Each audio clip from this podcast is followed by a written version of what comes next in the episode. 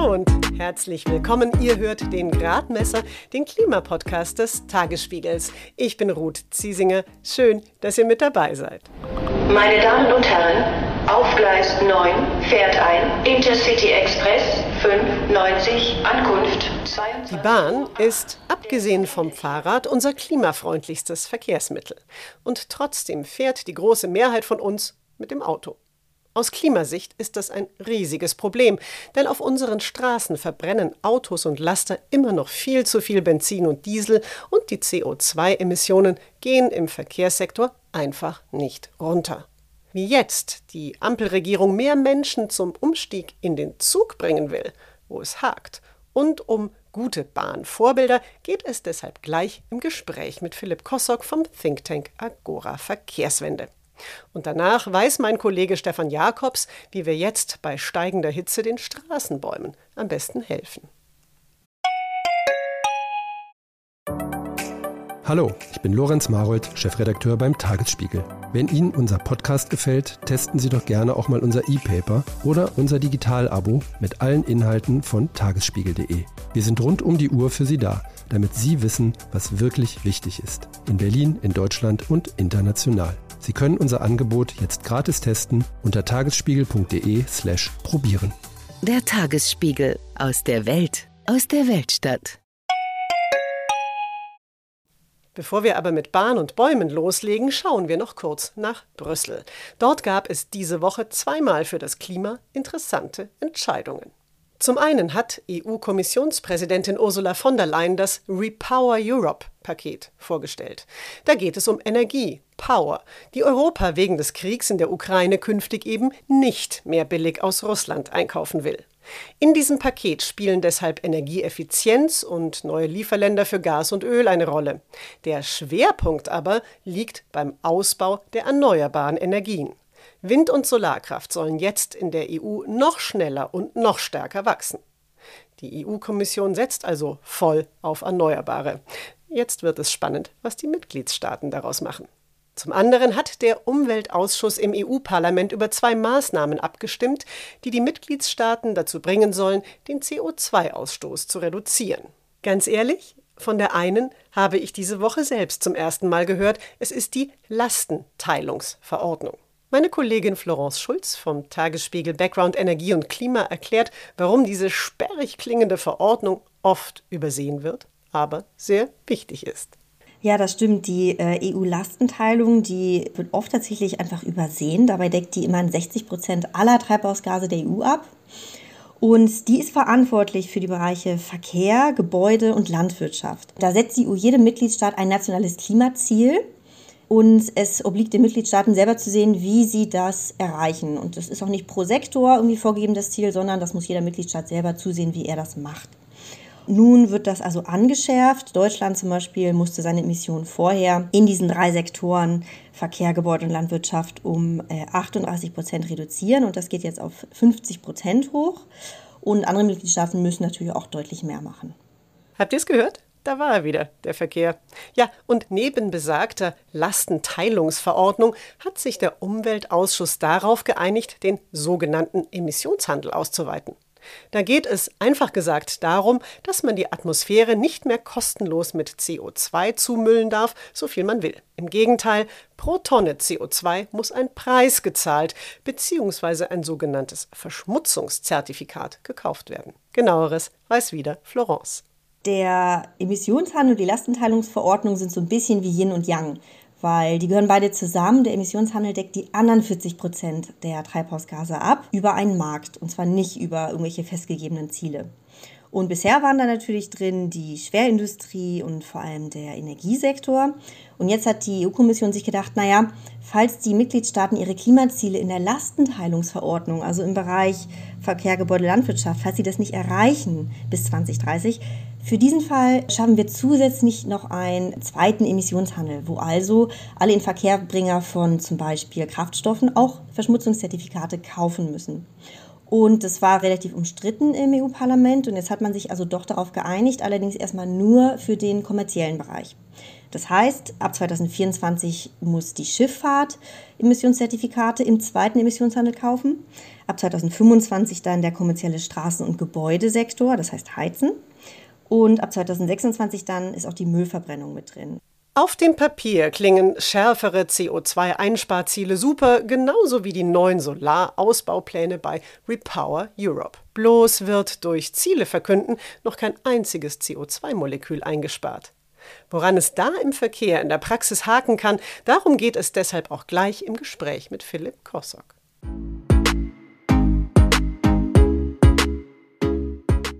Philipp Kossock leitet beim Think Tank Agora Verkehrswende den Bereich öffentlicher Verkehr. Über Freud und Leid beim Zugfahren haben wir via Zoom miteinander gesprochen. Die Bahn, die wirbt ja damit, dass ich, wenn ich mit dem ICE reise, dann zu 100 Prozent mit Ökostrom unterwegs bin, also quasi emissionsfrei. Ist die Bahn denn tatsächlich so grün, wie sich das hier anhört? Die Bahn ist sehr grün und heute die klimafreundliche Alternative zu Auto und Flugzeug. Sie wäre nicht klimaneutral. Tatsächlich ist es so, dass der Bahnstrom überproportional viel aus erneuerbaren Energien stammt. Aber es hängt auch heute noch ein Kohlekraftwerk an dem Netz, woraus die Züge gespeist werden. Und solange Deutschland den Kohleausstieg nicht abgeschlossen hat, ist Bahnfahren nicht klimaneutral. Sie haben es ja gerade schon gesagt, dass die Bahn aber trotzdem immer noch sehr viel sauberer ist als das Auto. Das Umweltbundesamt hat das mal durchgerechnet und hat gesagt, also der Ausstoß an CO2-Äquivalenten bei der Bahn pro Person und Kilometer ist ungefähr fünfmal geringer als beim Auto, also wirklich eine ganze Menge. Und da der Verkehrssektor in Deutschland schon in acht Jahren nur, also nur noch 85 Millionen Tonnen CO2 emittieren darf, was ungefähr die Hälfte ist als das, was heute ausgestoßen ist, wäre es natürlich sehr, sehr hilfreich, wenn viel mehr Leute statt mit dem Auto jetzt mit der Bahn fahren würden. Also zur Arbeit, auf Ausflüge in den Urlaub und so weiter und so fort. Das machen aber ganz viele Leute nicht, weil sie sagen, die Bahn kommt nicht pünktlich. Sie ist zu voll, und ich komme außerdem nicht da, direkt dahin, wo ich hin will. Können Sie das verstehen? Das kann ich gut verstehen. Gerade im Fernverkehr ist heute jeder vierte Zug zumindest ein paar Minuten verspätet. Das heißt jetzt nicht unbedingt, dass man auf der Autobahn in Deutschland pünktlicher ankommt, aber es gibt ein großes Problem. Das Eisenbahnnetz ist heute nicht mehr zeitgemäß. Es wurde in den letzten Jahrzehnten vor allem zurückgebaut und zu wenig investiert. Dadurch ist Technik veraltet. Das führt dazu, dass Züge häufiger ausgebremst werden oder gerade in den großen Bahnhöfen in Hamburg, Köln und Frankfurt oft gar nicht die Kapazität da ist, um die doch ja in den letzten Jahren, zumindest mal bis zur Corona-Krise gestiegenen Fahrgastzahlen wirklich noch zu bewältigen. Deswegen ist aktuell die zentrale Aufgabe, um den Bahnverkehr in Deutschland voranzubringen, das Schienennetz zu sanieren, das Schienennetz auszubauen. Im Koalitionsvertrag steht ja auch, dass künftig mehr Geld in die Schiene soll als in die Straße. Und zwar will man damit erreichen, dass dann schon in acht Jahren doppelt so viele Menschen mit der Bahn fahren als heute. Und der Anteil am Güterverkehr auf der Schiene soll bis dahin auch wachsen. Und zwar von aktuell so etwa 19 Prozent auf 25 Prozent. Ist das denn realistisch? Was wir in den vergangenen Jahren in Deutschland immerhin auf den Weg gebracht haben, ist, dass das bestehende Netz jetzt verstärkt saniert wird und nicht mehr weiter altert. Das merken die Fahrgäste im Moment tatsächlich in einer gestiegenen Anzahl von Baustellen, wird aber mittelfristig dazu führen, dass die Bahn wieder pünktlicher unterwegs ist. Für den Ausbau des Netzes gibt es jetzt endlich einen, wie ich finde, äußerst sinnvollen Plan. Das ist der sogenannte Deutschlandtakt. Der besteht daraus, dass wir auf den meisten Strecken deutlich mehr Verbindungen vorsehen und dass die Anschlüsse in Bahnhöfen besser einander, aufeinander abgestimmt sind, dass es mehr Pünktlichkeit gibt. Für diesen Deutschlandtakt muss aber das Netz erst ausgebaut werden. Das wird bei der aktuellen Investitionslage, wie sie die Bundesregierung plant, nicht bis 2030 funktionieren. Das wird deutlich länger dauern, weil aktuell deutlich zu wenig Mittel für den Ausbau des Schienennetzes bereitgestellt werden. Ja, das sind, glaube ich, wenn ich die Pläne von Verkehrsminister Wissing richtig im Kopf habe, Äh, in diesem Jahr 1,9 Milliarden Euro, die dann bis 2026 auf 2,75 Milliarden Euro anwachsen sollen. Sie haben jetzt gerade den Deutschlandtakt schon angesprochen. Der ist ja quasi noch ein Projekt der Vorgängerregierung. Das hatte der CSU-Verkehrsminister Scheuer schon angekündigt. Und jetzt aber sagt ja sogar das Ministerium selbst, wir schaffen das nicht mit dem, was wir zur Verfügung stellen. Also eigentlich ein kleiner Offenbarungseid, den man sich da leistet. Was wären denn für Investitionen und für Schritte notwendig, damit es doch noch klappt? Es ist zum einen eine Frage des Geldes. Kurzfristig bräuchten wir eher drei Milliarden als die von Ihnen angesprochenen knapp zwei Milliarden. Langfristig müssen wir deutlich mehr noch in den Ausbau des Skinetzes investieren. Darüber hinaus braucht es, glaube ich, einen Konsens in Deutschland, der da heißt Schiene vor Straße. Den haben wir heute noch nicht, weder in der Politik noch in der Gesellschaft. Dieses ganze Konzept Deutschland-Takt, das hat sich Deutschland ja nicht ganz alleine ausgedacht. Das hat es sich vielmehr aus der Schweiz abgeguckt. Die Schweizer fahren nach diesem Konzept schon seit Jahrzehnten und sie fahren damit sehr erfolgreich. Deswegen sind die Schweizer Schweizer heute doppelt so häufig mit dem Zug unterwegs wie die Deutschen und dabei auch noch pünktlicher. Und das Ganze hat auch den Hintergrund, dass in der Schweiz dauerhaft langfristig deutlich mehr in die Schiene investiert wird und der Schiene auch Priorität vor der Straße eingeräumt wird, beispielsweise im Steuersystem, beispielsweise beim Schaffen von neuer Infrastruktur. Wenn man sich jetzt überlegt, dass die Europäische Union ja bis zum Jahr 2050 Klimaneutralität erreicht haben will und der Schienenverkehr dabei bei diesen Plänen auch eine wichtige Rolle spielt, fragt sich, wie sieht es denn in anderen Ländern aus? Sind die da besser aufgestellt als Deutschland? Und ist die Lage hier, die gewisse Behäbigkeit, sage ich jetzt mal, beim Ausbau ein Problem auch für die europäischen Pläne? Mhm. Deutschland hat heute durchaus einen attraktiven Bahnverkehr. Die Leute sind in den letzten Jahren immer mehr auf Züge umgestiegen, aber es passiert eben nicht in dieser Dynamik, die wir brauchen, um die Klimaschutzziele einzuhalten.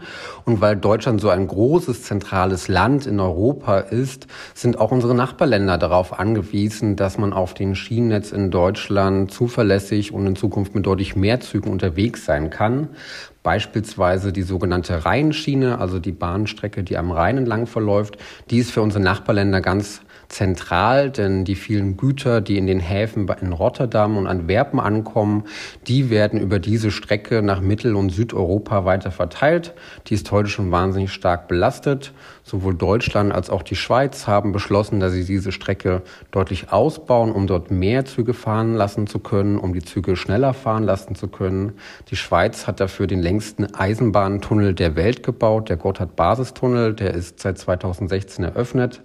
Die Ausbauten an der deutschen Strecke sind nach wie vor Jahre, Jahrzehnte in dem Plan und werden aktuell wahrscheinlich erst in den 2030er Jahren fertig werden.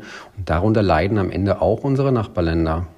Wenn wir jetzt mal weiter auf Deutschland als, ich sage es etwas despektierlich, Pfropfen im europäischen Schienensystem gucken, dann haben Sie jetzt gerade den Gotthardtunnel angesprochen. Es gibt noch ein anderes großes Projekt, das ist der Brenner Basistunnel. Der ist zwar noch nicht fertig, aber der wird, ich glaube, 2032 fertig sein und dann ist man aber auf deutscher Seite noch lange nicht damit durch, um die entsprechende Infrastruktur in, zur Verfügung zu stellen. Also im Moment wird, glaube ich, auch so mit 2040 geplant. Da wird jetzt unter anderem Bürgerbegehren und Bürgerprotesten so eine große Schuld mitgegeben daran, dass sich dieses notwendige Projekt und der notwendige Ausbau so verzögert. Ist das denn richtig? Und falls ja, wie ließe sich das ändern? Ich glaube, es ist nicht richtig, die Schuld bei den Anwohnern abzuladen. Natürlich braucht es eine faire Bürgerbeteiligung. Die hat in den vergangenen Jahren in Deutschland oft nicht wirklich stattgefunden, sprich, sie war zu spät, sie war intransparent, sie hat kaum echte Alternativen vorgelegt, aber diese Verfahren dauern heute auch sehr lang. Wir müssen zeitgleich zu einer fairen Bürgerbeteiligung kommen, müssen aber am Ende auch mal eine Entscheidung fällen und nicht wie genau im Falle dieses Projektes Jahre, Jahrzehnte lang Diskussionen führen, ohne eine Entscheidung zu fällen. Denn das führt am Ende dazu, dass uns die Schiene nicht mehr zur Verfügung steht, um die Klimaschutzziele im Verkehr einzuhalten. Von daher brauchen wir hier eine deutliche Beschleunigung des Baus, der Planung, aber auch bei der Beteiligung der Menschen. Sonst kommen wir da nicht voran. Ich muss jetzt gerade an die Probleme denken, die man auch bei der Energiewende hat, wenn es darum geht, Windparks zu bauen oder ähnliches. Trügt mich da mein Gefühl oder geht das da in dieselbe Richtung? Es geht nicht ohne neue Infrastruktur im Bahnverkehr, sonst werden wir die enormen Probleme, die der Verkehrssektor heute verursacht, nicht in den Griff bekommen. Sprich, es wird immer auch einzelne Orte, Personen geben, die in Zukunft von mehr Bahnverkehr belastet sind und natürlich auch dem Lärm, der damit einhergeht. Immerhin gibt es gerade an vielen Stellen Fortschritte. Beispielsweise Güterzüge in Deutschland werden gerade schrittweise umgerüstet, sodass vor allem die Bremsen leiser sind und Güterzüge heute schon gar nicht mehr den Lärm verursachen, den sie noch vor einigen Jahren verursacht haben. Und das wird in den kommenden Jahren noch besser werden. Von daher ist die Bahn da, glaube ich, auf einem guten Weg. Allenfalls das Tempo, mit dem wir da voranschreiten, daran fehlt es noch. Bahnfahrt wird oft von vielen Menschen auch als sehr viel teurer empfunden als zum Beispiel eine Autofahrt oder ein Flug.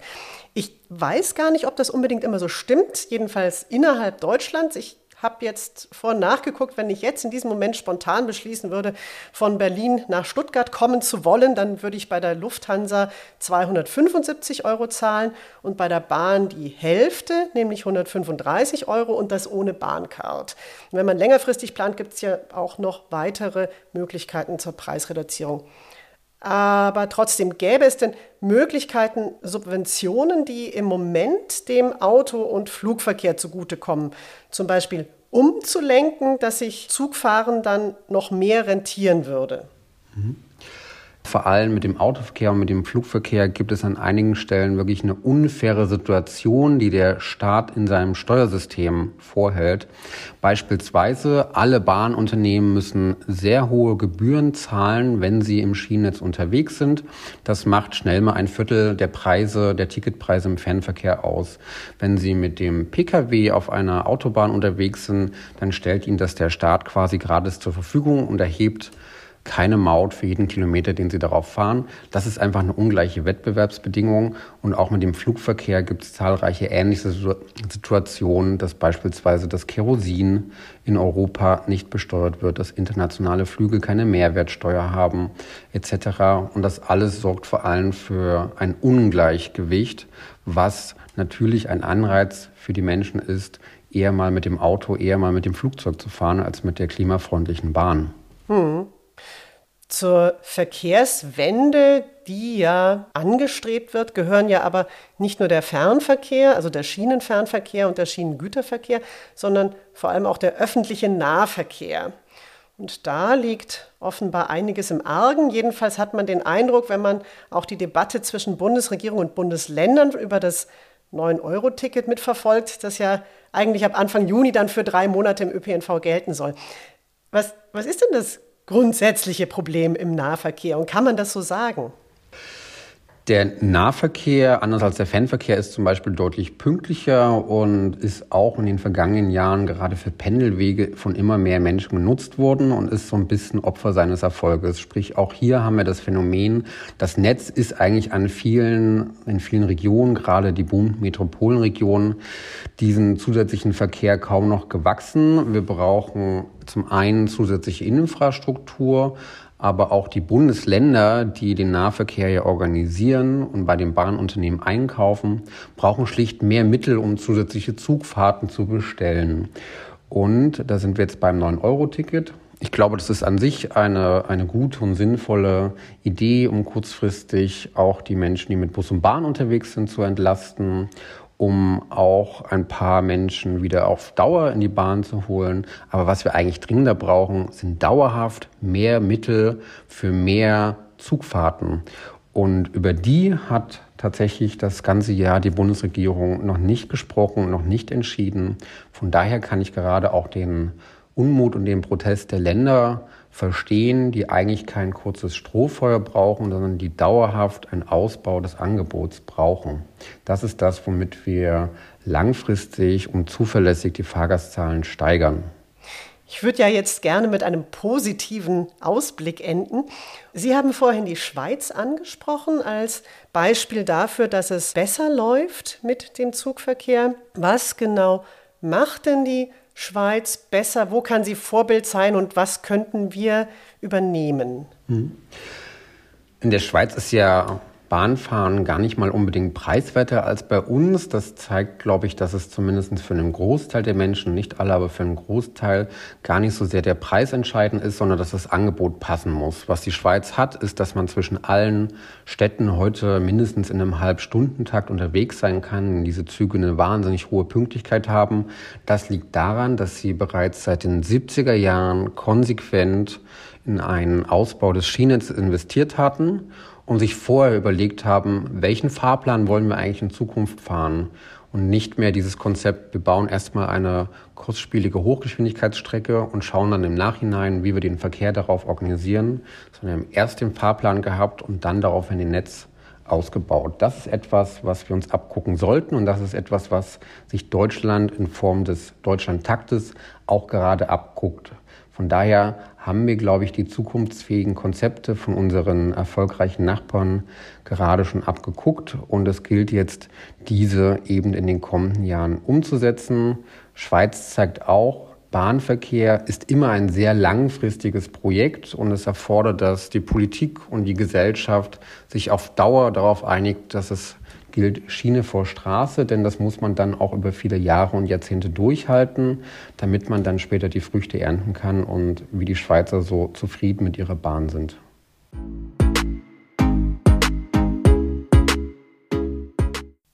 Während es beim Bahnfahren also vor allem um langfristige Planung geht, sprechen wir jetzt noch einen Moment über ganz kurzfristige Hilfe. Jeder, der einen Garten hat oder die ab und an in der Natur unterwegs ist, weiß es. Das Frühjahr ist schon wieder viel zu trocken. Gerade den Stadtbäumen, die uns bei steigenden Temperaturen dringend benötigten Schatten und Kühle spenden, denen geht es schlecht. Hilft es da, wenn wir jetzt Bäume gießen? Und wenn ja, wie? Stefan Jakobs weiß es.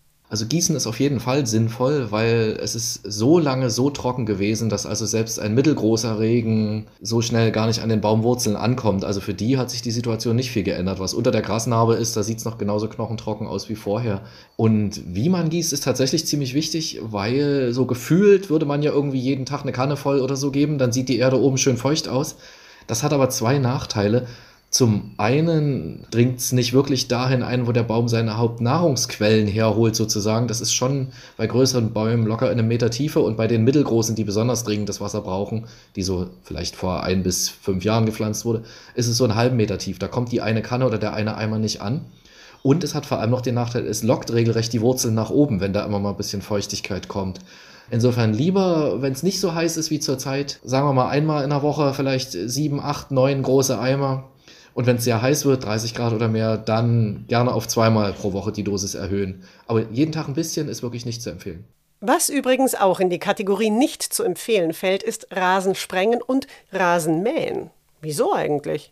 Hm, mit dem Mähen ist natürlich so eine Sache. Das hängt ja schon sehr vom Anspruch ab. Wenn man darauf Fußball spielen will, muss man leider mähen. Aber wer es verantworten kann, sollte versuchen, es stehen zu lassen, lieber ein bisschen höher. Dann trocknet der Rasen einfach nicht ganz so schnell aus, weil er macht sich so ein bisschen selbst Schatten und verbrennt dadurch einfach nicht so schnell.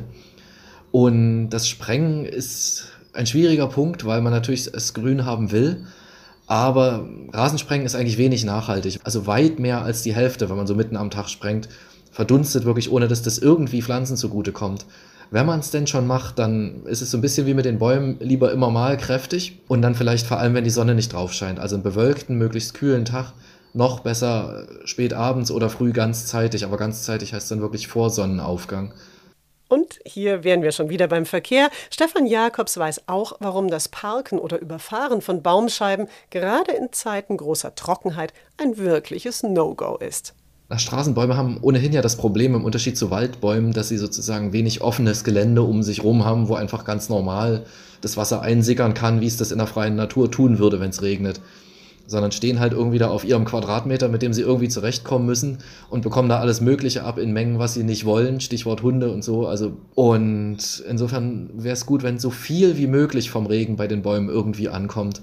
Und wenn man da drauf fährt auf die Baumscheiben, selbst wenn irgendwie da 100 Leute rüberlatschen, also man kann auch zu Fuß durchaus den Umweg machen, man verdichtet einfach diese Erde und das bedeutet, die wird immer betonähnlicher, je mehr das passiert.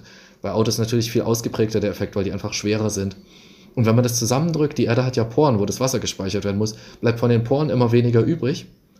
Und es kann gar nichts mehr einsickern und natürlich auch nichts mehr gespeichert werden, wenn der Boden so verdichtet ist, sodass der Baum einfach viel schlechter an Wasser und Nährstoffe kommt. Stefan Jakobs war das. Und damit sind wir am Ende dieser Gradmesserfolge. Unseren Podcast gibt es jetzt übrigens seit fast einem Jahr. In der allerersten Folge hat damals Energieökonomin Claudia Kempfert über ihre Erwartungen an Bundestagswahl und Wahlkampf gesprochen. Jetzt schaut sie freundlicherweise wieder bei uns vorbei. In der nächsten Folge beurteilt sie die Taten und Pläne der Bundesregierung bei Klima und Energie. Wenn ihr den Gradmesser abonniert, verpasst ihr die Folge nicht. Ihr findet ihn auf allen bekannten Podcast-Plattformen und Kritik oder Vorschläge lesen wir gerne, wenn ihr sie an gradmesser.de tagesspiegel.de schreibt. In diesem Sinne, mein Name ist Ruth Ziesinger. Alles Gute und bis zum nächsten Mal.